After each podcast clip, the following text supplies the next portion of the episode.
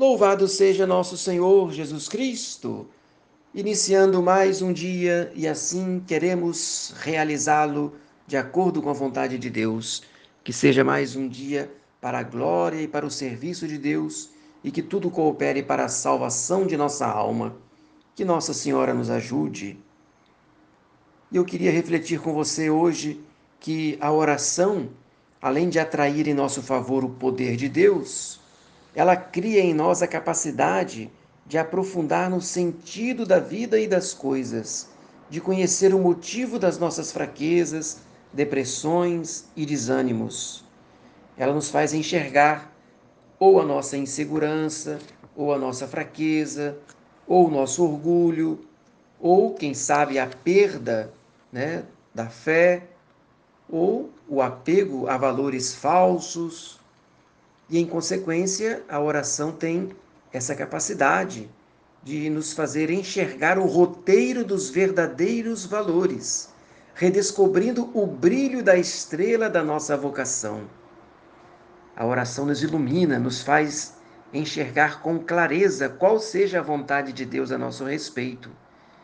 E quando nela reparamos, quando reparamos na estrela, quando rezamos, Alegramo-nos também como os magos ao descobrirem a estrela em Belém com uma imensa alegria.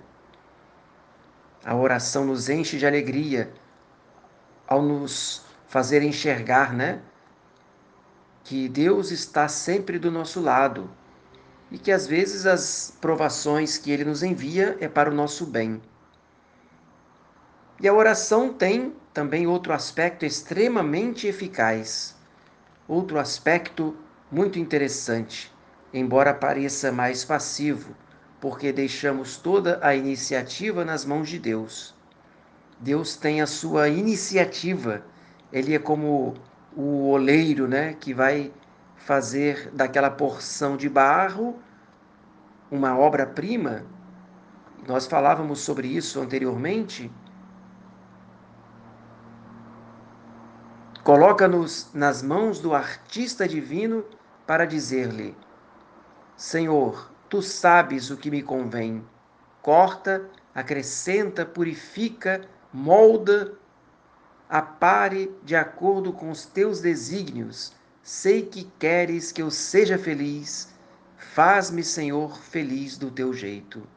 E Deus assim atua, né? Então nós somos como uma porção de barro nas mãos do oleiro. E ele vai nos aperfeiçoar, vai fazer a sua obra-prima do seu jeito. Tem uma história bonita de um mendigo que tocava na praça com um violino velho, desafinado. E apareceu um artista né, que não se deu a conhecer, afinou o violino e começou a tocar uma belíssima melodia. E a multidão se sentiu atraída e todos começaram a aplaudir. O mendigo ficou entusiasmado ao ver que o seu violino já estava totalmente consertado. Assim é a nossa vida, né? Deus é esse artista, nós somos esse violino desafinado que às vezes vivemos na melancolia, na tristeza, com lamúrias, queixumes e reclamações mas Deus nos surpreende, Ele vem consertar o nosso coração para que Ele cante uma belíssima melodia. E essa melodia bela é a melodia do amor. E que Deus nos conduza por esse caminho, Ele que quer nos aperfeiçoar, como o oleiro faz uma bela obra, né? Moldando o barro de acordo com a sua vontade. Rezo com você a pequena oração da manhã.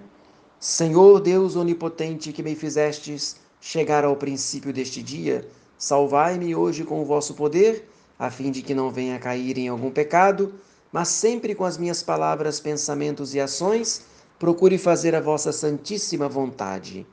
Amabilíssimo Senhor meu Jesus Cristo, que com tanta bondade dia e noite estais oculto no adorável sacramento do altar. Ajudai-me, Senhor, a fazer nesse dia a vontade de Deus. Querida Mãe Virgem Maria, fazei que eu salve a minha alma. Desça sobre você nesse dia a bênção de Deus Todo-Poderoso, o Pai, o Filho e o Espírito Santo. Amém. Salve Maria.